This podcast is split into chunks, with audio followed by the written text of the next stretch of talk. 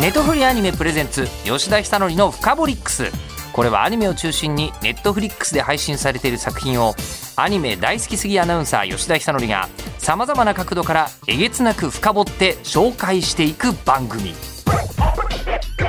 吉田久典深掘り吉田久典の深掘り深掘りックス深掘りックスネトフリアニメプレゼンツ吉田久典の深掘りックスネトフリアニメプレゼンツ吉田ひたのりのフカボリックス今回は地球外少年少女特集まあ入れ込みたいタイプの作品なんですけどゲストはこの方にお越しいただきました藤原夏美さんです どうも、えー、東屋役の藤原夏美です。どうも動きがめっちゃ少年漫画の少年ですね手をこう両手でグッてやって横に引いて出てくるっていうぐぐっと出てくる今回もちょっとえちょっとね気合が入っていますので、あの東屋役の改めまして藤原夏美です。よろしくお願いいたしまあま今す。回地球外少年少女も超大作ですけど、本当にはい。えーで、もうあるんですけど、は僕い2021年に4周して見たはいアニメが「グレート・プリテンダー」だったんですよあ、ありがとうございまいす。やだったんで、はいあの藤原さん、まあ、はい僕東京グールの時にはい存在は存じ上げていて、あ、そうですね。ご一緒させていただいて。で今回も東也くんじゃないですか、はい。だから少年っぽいイメージがおお。めちゃめちゃ強いんはいですよ、他の役でも少年役多いですよね、そうですね。ほぼこう少年をやらせていただく機会が多いです。グレート・プリテンダーだけ、はいむしろ、うんあのちょっと特殊な存在感の女性の役だったんですよ確かにアビーという名の。そうそうそうそうこう褐色の女性なんですけど、ええ私もこう斬新だったというかやらせていただいあんまたり時ないですよね今までのキャリアに。なかなかないですねこうですよねメインどころでこうええ女性をやらせていただくっていうところでは割と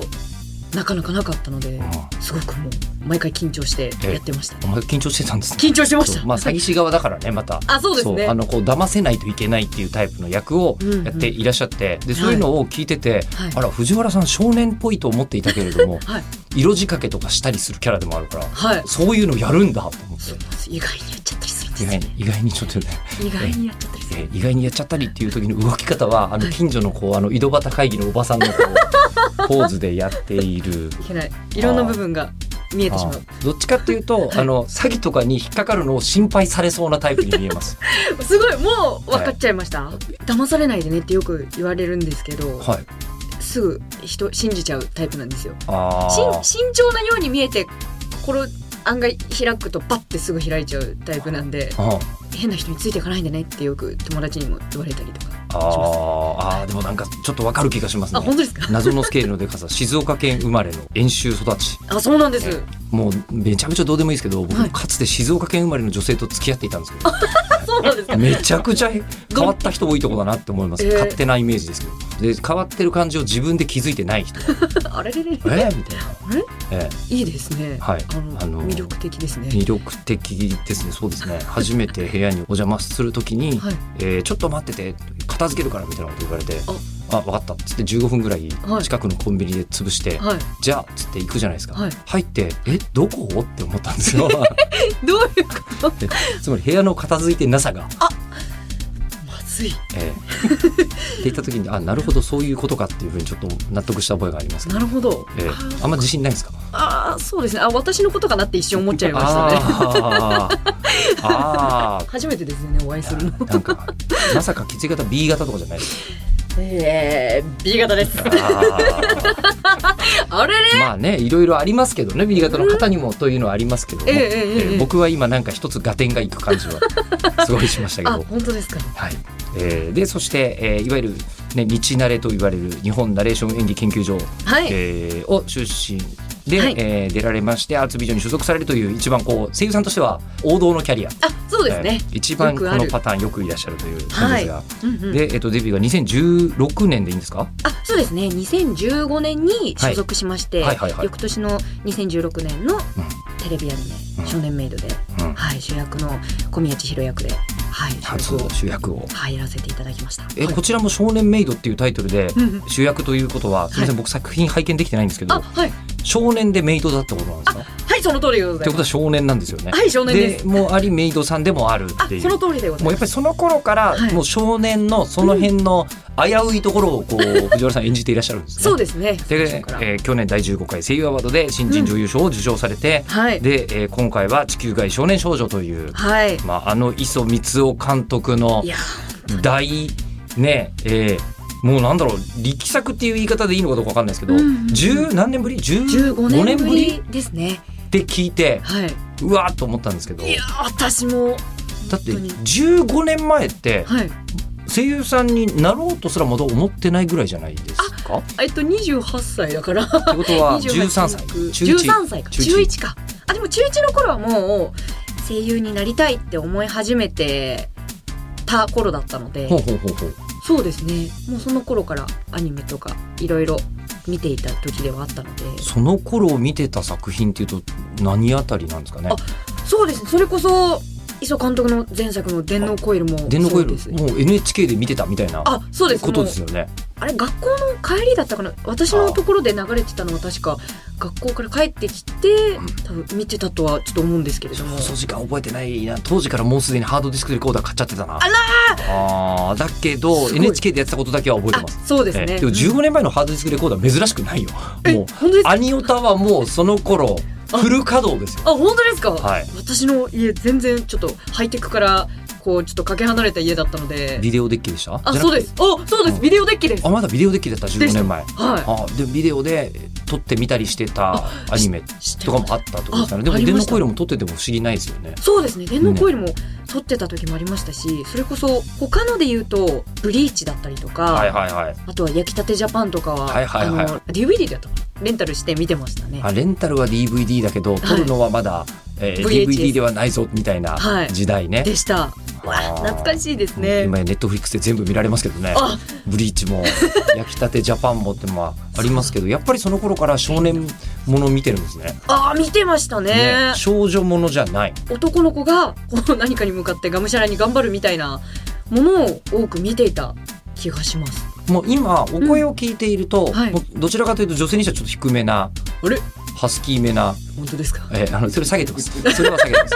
下げてますけど、えすいまーあのまあでもなんとなく声って、はいこうあの身長とかと比例するじゃないですか。ああはい。ねやっぱり背の高いとか大柄な方は重たい声になるし、あね確かに確かに。ねであのこう小柄な方はうんすごいこう綺麗な高い声になったりとか。うんうん可愛らしい声。でも藤原さん決して身長が高いところじゃないですよね。そうですね。えーねちょっと待ってください。なんでどうやったんですか、ねえ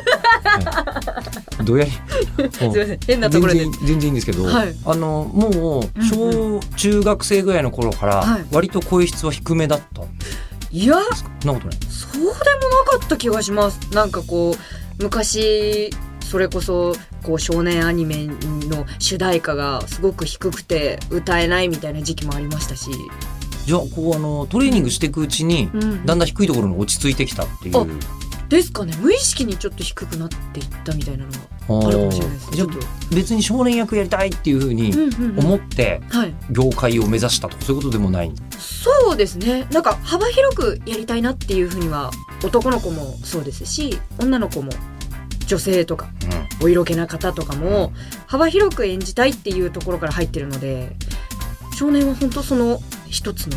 まあ、それ重要なラインナップよね。あまあそうでねす、声優さんんある意味こうひ幅広い商店で、うんうん山寺宏一商店みたいなこと大変なことになるなみたいなそうです、ね、ことなんだと思うんですけうど、んうんうんうそんの一つとしてしか最初はこう考えてなかったけど考えてというか、まあでもそしたら少年役はどうも他の人に替えが利かない、うんうん、ことを藤原さんはできるらしいぞということで、ほうえー今回もだってある意味、はいいやそれこそですよ、もううんうん磯光を通ったら、うんアニメファンの中では、はいスタンリー・キューブリックみたいな人だと思うんですよ。ほうほうほういやまあでも本当にそう本当にそうなの。うんうんうんね、だって前回の「電脳コイルで」はいあのこう AR じゃないですかいあわあそうばですね今のメガネ拡張現実ってやつでうん眼鏡つけると本当はいない犬が見えたりとかうんするっていう作品なわけですよ。はいでこれが15年後の今はいほぼ実現してるんですいよや実は。そうなんですよねええでしょ、うんでこれってなんかこうそうだねそれこそキューブリックのやったら2001年宇宙の旅作った後に本当にあんな感じで宇宙開発になったわけじゃないですかはいそうすると今回の「地球外少年少女」ってうん本当になってくかもしれないっていう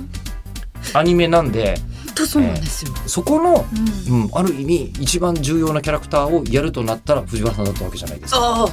はい。うんえーということで今回の対策なわけですよ。あ、はい。地球外少年少女ちょっと説明しますと,、うんうん。えーお願といしまあま、す AI が発達して、うんそうなんですよ宇宙に行くとなったら今何が大変かってこれ結構マジなんですちょっとだけ言います僕、はい宇宙開発うん相当好きです。おお。ええで相当好きで今はい日本は H2 ロケットを、まあ、うんとりあえずもう運用終了して、はい。 H2 は AB 合わせてあの1回しか失敗していないというですねおほぼ宇宙の歴史上ありえないぐらいの大成功ロケットを作ってるんですけど、うんそこ。から今 H3 に変えようとしてるんですよ。うんうん。 H3 ロケットと H2 ロケットの最大の違いは何だか知ってますか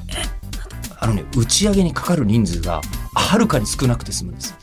今へえ H2A ロケットとかを飛ばすのには500人ぐらい必要とされてるんですはい。プロ中のプロが、うんまあわかるじゃないですか宇宙に飛ばすためにはうん。それがなんと AI の活用によって100人ぐらいで飛ばせるようになるんですあ、そういうそうことなかの。ええみたいななるこほどとで AI があると宇宙には本当に人間行きやすくなるっていうのはまず第一歩としてあるんですよ。もうそもそも実現もしてういもうる。もうそうそうそうそうそう,、うんうんうんうん実現し始めてるおまさに、へええーでもめちゃくちゃあのこう制作人の皆さん宇宙ニュースチェックしてると思いますよ。ああ、でもそう確かに。つくづくうんおおって思う,、はもうキャラクターの名前みんなこう宇宙開発に関わる土地の名前だしね。い。そうなんですよ。ね、ええさすあが。すみません話が長 くてえー AI のは発達によりしかまだ読んでないです けどあらすじ AI の発達により誰もが宇宙空間へ行けるようになった2045年い。で舞台が低軌道宇宙に浮かぶ日本製宇宙ステーション安心うん。うんいやこのひらがなで安心っていう名前も本当はつけないけど絶妙にフィクションではい。何かを批評しててすごくいい名前おお。宇宙ステーションの名前、えーはいで地球への移住のためにリハビリを行っていた月生まれの洞爺君そうです。を演じてらっしゃるわけですね。あ、そうです。はい月生まれです。でそしてもう一人女の子のこのはちゃんはい。という子が出てくるんですけどこの二人は月生まれ、はい、そうです。で初めての宇宙旅行に地球からやってきた子どもたちの太陽ミーナヒロシとともにステーションと彗星の衝突事故に巻き込まれてしまう、はい。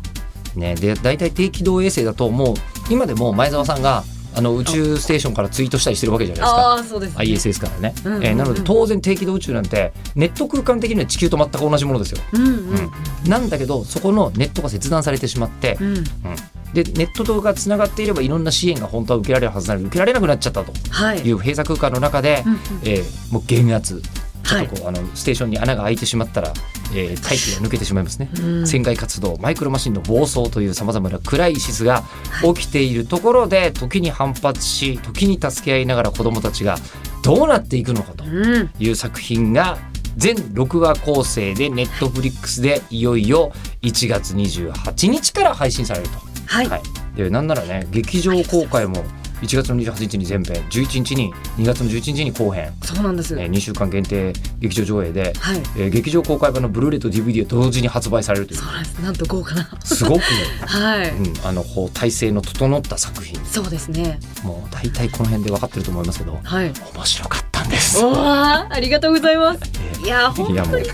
うんもっと早く言えって話だと思いますけど本当に面白いんですよ宇宙好き宇宙好きだからねうんえー思わず。細かいところをいろいろ言いたくなるってうん。いう、いや、ありがたいです。いやでも本当にね確かにその事実を踏まえてこれですねようそうきましたねみたいな、うん。でもうすごい楽しかったんですけど、はい。あの藤原さんは、はい一番初めこれオーディション受けてるところからですかそうです。オーディションが初めてこう関わらせていただいた機会だったんですけど、ええうんうん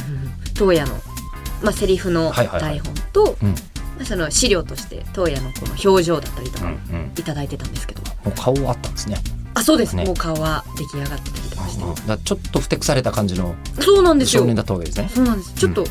あんま明るい顔をあまりしてなくてうんこうほとんど、う何枚かあったんですけど表情の、えー写真がだけどほとんどやっぱ暗い顔をしていたので、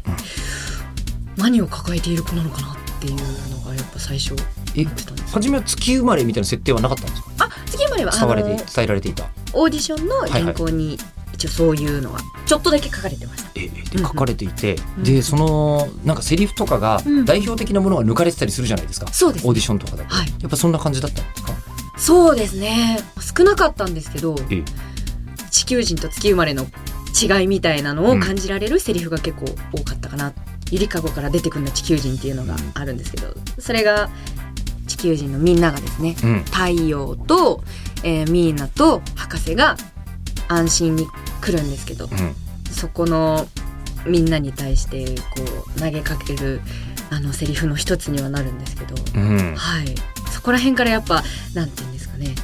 今までにないようなすごくこだわりの強い作品ではありますのでディレクションの多さだったりとかもあそうだったんだそうなんですそんな細かいんですねあもうめちゃへーめちゃ細かかったですめちゃめちゃ細かいんだはいへえもう全体的にそうですいっぱい取り直しましたいっぱい撮り直したはいこれでも劇場版にもなるじゃないですか、はいはいそのクオリティで、まあ、ネットフリックス用6話作ってるんですけど、うんうん劇場版とかってはいあの声優さんたち本当すごいなと思うんですけど、うんものによっては1日で撮ったりするじゃないですかああそうですねあのプロの皆様は。うんうんこれはさすがにはい6週間かけて撮ってる感じ、そうですねほぼ6週間とまあちょっとうんっていうさ感らじですねに撮り足しもあったぜみたいなうんうんうん感じですか、すごい濃密でしたでもそれを濃密なのも、うんまあ、それも本当にアニメってどう考えても台本から作ると思うんですけど、あーはいで台本をまずはキャストさんたちは渡されるわけじゃないですかあはい声優さんたちは。うんうんこれ僕あの台本でうんうん想像するのはいめちゃくちゃ難しいだろうなと思ったんですよ。だ確かにでもすごく難しいです。って出てくる未来的なビジョンがもう登場人物からするとそれは当たり前だけどうもんあの声優さんたちはアニメにもなってないからまだはい、映像もないからオリジナ状ル態で想像しなきゃいけないものが例えばスマホみたいなものをみんな持ってるんだけどはいスマホではなくはいこの世界でははい手の甲にはいアイコンとかが表示されるスマートっていうものになってるんですよ。そうなんですそういう機器というかでしょこれで今の電話みたいなものがええ手の甲にこう出貼り付けてられてそうでさ撮影する時も手のひらこうやって掲げて撮影とかしてるんですよねそうですそうです目の前の人に対して。うんうんであとはこうなんか T シャツが T シャツというか宇宙服を、うんえー、オニクロっていう会社が作ってるってそうですねロゴはあの四角い赤なんですよ あ。そうですね、ええよくこう見かけそうるそよううそなうそうそう。っはいていうのになってたりするとか、うんうんあのこう国連が国連って今 UN ってとこでも書いてありますけどああそうですねそれが UN2 っていう国連が出てきてたりとか、まさかのそうだからこ れ文章だけで想像してうんまず演技を考えなきゃいけない声優さんたちはいこれどうやったんだろうと思って。おーだって宇宙開発とかはいめちゃくちゃ詳しかったりは別に、あそうですね開発に関してはえまだ全然こう未熟なはいいやでもねいっぱいこう、あのすごいモチーフが出てくるわけですよ。うんえ自動販売機ではい売っている飲み物が水性の水とか、いやなんかそういうのとかもう一つ一つもう美味しいとこだらけなんですそうよなんですよ作品。アイス型はのいはい。食べ物みたいなはい宇そ宙うそうそう宇宙食とかもあったりとかして、うんエンタメで溢れてるようなうん場所がもうそこにあるみたいなワクワクするようなうんビジョンがやっぱそのまあ、出てくるアイテムそれぞれがね、うんうんうんもう全部面白いですよね設そ定う。なんですよもうんうそれもなんか電脳コイルの時にもこう受け継がれているような感じがして、まずもうそこからワクワクから入ったのでもうすごく入りやすかったですね割とすごく私自身はこう楽しみながら台本を読ませていただいたのはありましたね行けたら行ってみたい。行ってみたいで行ってすみたいですよね。はいねえまだに人類ギリギリお金を出すと、うんえー宇宙ステーションまで行けるとこまでは来ましたけど、ああ、ねえ、相当な巨額を出せばいというや そうですね、ええすごく高いですよとね、こまでは来ましたけど、んまだ月で生まれた人類はいないっていう。そうですね、えー中で月生まれの人じゃないですか。そうですねねえ、月生まれの人って言われて藤原さん、まずどっから考えるんですか。月生まれって考えた時にえやっぱあのー宇宙飛行士さんがこうふわふわ浮いてるようなイメージがあったのでえ、うん物理的なことで言うと無重力な状況でこう、うん、低重力下できっと育ったのであろうと。あそうですねもね、だから設定の中もすごい細かく、うんあの低重力下で育ったから、はいあの地球に戻るためにリハビリさせられてるんですよね。そうなんですよ、ねすごくえ東野自身いやいやながらやってる部分があるんですけど、うん、その重力に関しても最初からやっぱ、えっと、重力をすごく感じさせるシーンがあるんですけれど、うん、そのシーンもすごく表現するのが難しくて。うん、うん。そこの時のうんこう指示っていうのは、もう監督、音響監督どちらから来るみたいな。あ音響監督からですねおそらく磯監督がこう音響監督さんを通じてうん、こうデ私ィレたクちションされてるんですよ。そうですねうん、うん。どんな言い方になるんですか。なんかもうそこも想像つかないんですよ。月行ったことあるでしょとか言われないじゃないですか。いやないないない ないっていう話になるわけけで、だからそうすると、あのいやちょっとそこはもう少しあの体が重たそうに言ってくださいみたいなあー感じになるんですもう少しもっと具体的なんですかありましたなんかもうちょっとか軽そうにとかあ軽そうにとかになるんだやっぱり。そうですねちょっと今力んでる感じがするから、はいはいはいふわっとしてふわっとしなさいみたあいそうなですね無重力を声から感じさせてくださいみたいそなうこでとすにねなるんですかうんなりましたははいあ確かにこれは他の作品とはだいぶ違いますよねそうですねそこのつかみはちょっと難しかったかなって思いますそれの一方でこれもう公式の資料に書いてあるんですけどはい中二病ハッカーっていう設定になってるん ですよ、そうですねええ、もうお年頃なお年頃な14歳ですから、はいええ、反抗期がちょっと間違った方向に出てるそうですねタイプではい、でも同時にうんうん AI とかを操らせたらうんうん異常にあもうピカイチ能力が高いという、はいうんピピピピピってやっちゃうんで、ええ、はい今のピピピピの言い方でちょっとパピンときたんですけど、はい藤原さんあんまりコンピューターとか強くないですか いやーそうまああんま強くないですねはいはい今の言い方でなんか伝わってくるなと思いましたけど。はいそうですね、まあでも AI 発達しちゃうと逆にね、うん今のプログラマーの能力とは別に、うん今なんか AI の研究者の話聞いてたら、はい一番大切なのって言葉らしいですよ、うん結局最終的に言葉使うのが上手い人が AI 使うのが上手い人になるらしいですよ、うーっていう話を聞いて、んなるほど、はい確かにそっかそっかそっか、結構重要なことでもいやでもそうなんですよ、あるかこもしれれねな地いです球外少年少女それ意識してみるとあ最後そんな感じになっていきませんかなってきますなっていきますよねすごくなっていきますでそれ聞重い要てでてす多分あ AI ニュースとかもめっちゃ見てんだろうなと思いながら、うんうん、えーみんな見てワクワクしながらはい拝見してたんですけど、はいそうですね本当に宇宙というものが今よりすごく近い存在になったなっていうのはうん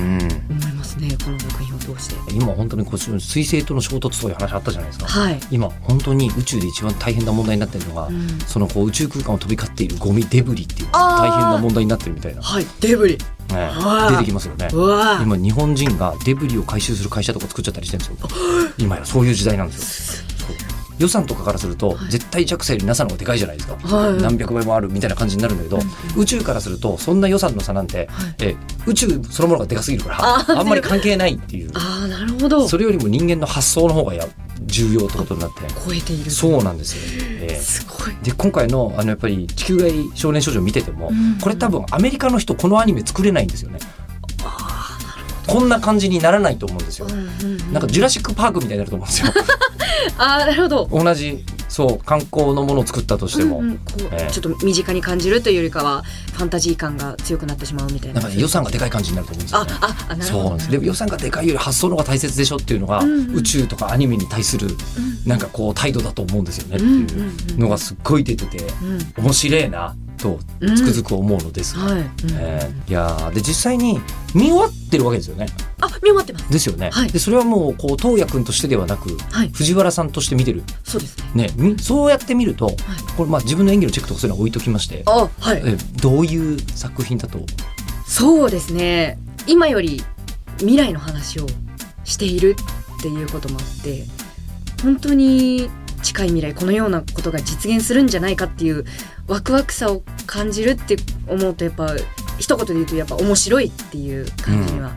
なるんですけれども、キャッチコピーが「うん未来からは逃れられない」って書いてあるんですよ。そうですねええそうなんですよねうんよくよく考えてみると別に長生きするためだけだったら別に宇宙する行く必要多分ないんですけどでもあー多分行くじゃないですか人類はい絶対やっぱ行きたいっていう風には、おもしとなってくるのかなとは思うのでもうどうせ確実に来ちゃうんだったら人よりちょっと先に知りたいよねみたいなそうですね、ねうんうんうん気持ちにはこの作品めちゃくちゃなりますよね。宇宙にもともと興味がある人ももちろんなんですけど、まあ、興味がない人でもすごく宇宙を今までより身近に感じることができて、うんうんいろんな興味を沸かせることができる作品にはなるのかなっていうふうには思うんですよね。ちなみに東也君は今から9年後に生まれる設定うんうん2031年生まれ2031年ですよ全然もういやすぐこの時期までローンを払ってる人なんていくらでもいます よね23年後でしょうんうん2045年だから設定としてはいやもうそこまでかかる住宅ローン組んでる人なんてもうそりゃいっぱいいますよね大きなお買い物をお買い物あのご住宅住宅とか買われた人はあー十分あり得る話そうですね、ですよねう、んうんうん、わ私70だから全然リアルにあそあっかりそうです吉田さんもはい2045年だとそう遠くはない未来そう遠くはないそしたらなんかもうあのその年になるともう地球の重力きついから宇宙にいた方がいいみたい なこととかあるかもしれないですよあー本当にそれこそ買い物行くみたいなうんうん感じのそんぐらい手軽に行けるような感じになる可能性もなきにしもあらずってことですよね。いやこの勢いだと本当にうん観光で行くぐらいのことは本当にありそうな気がすうんるうんんですけどね。はってい。いうようなことを考えるイメージソースとしてうん絶対面白いんだけど、はいそれを本当に未来予測が得意な人たちがしかも素敵な絵で表現できるはい。えものとして見せてくれるのではい。これは見とくとこの後はい。 20年ぐらい楽しめるのではというのとそうですね。あとあっという間に来ますからね。あの20年が。はい20年って多分あの20代だとまだ全然20年20年ってって思うんですけど、うんさあ40代になると 20, 20年でこないだこないだあ、本当ですか。本当にこ ないだ本当にこないだなんですよ。じゃあもう秒で光の速さで。秒ででしかもアニメで見たこれっていうのをんもう随分見ましたから、ああ、えーそっか。この20年間であそういう予言の多分タイプのうん、うん。アニメなんだと思うんですよね、そうですね。前作もそうでしたし。そうそうそうそれを受け継ぐようなそう感じの作品に。予言のアニメはい。だと思います未来予知。でそう今回、うんあのこう地球外少年少女のあはいって思ったのが、うんうんあの YouTuber みたいな人たちが出てくるんですよ、ああ、えー誰ってまあ一人キャラクターとしてもそういう子が出てくるのですがあ、はい。まさにっていうようなはい。えっと、話と、うんうんあの宇宙開発がつながったのって実は初めて見たんですよね。おお、作品として。そうです。ええ、ななるいほどなさそうないでしょだってもうみんなアムロがすげえもうなんか自撮りしてるとか見たことないでしょないですね。戦ってるイメージしかないですね。そういうのとくっついてたのも初めてなんですよね、なるほど。そうもうハサウェイを追っかけていた YouTuber がいるとかないじゃないですか、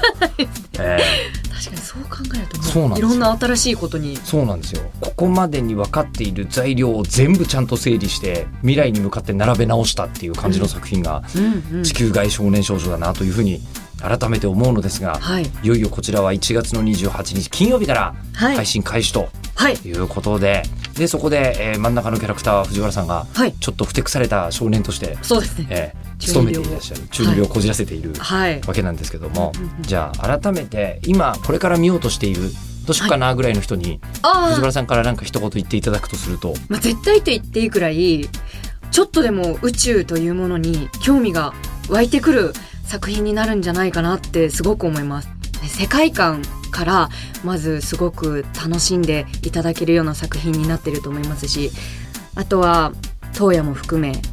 主人、ああと、登場人物たちが本当に個性豊かで、それこそさっき言っていただいた YouTube をうん、空チューバーっつって一応宇宙からやってるからそうだっていうことらしいです本人の意識としてはね。現代でいうこう YouTuber さんのようなうんことをやられている子だったりふてくされている当夜のことをですね一種憧れの目で見てくれる博士だったりで当夜と深く関わりすごく、まあ、みんな深く関わりを持つんですけれどもそれよりさらにこう深く関わりを持つ地球人のみんなとの関わりであったりとか、まあ、コノハもそうなんですけどもう一人一人にすごく強いつながりを持ちながら地球外というこの安心という場所で東野たちがトラブルにどう立ち向かっていくだとか、どう乗り越えていくっていうところも見どころの一つだと思うので宇宙という世界観を楽しみつつ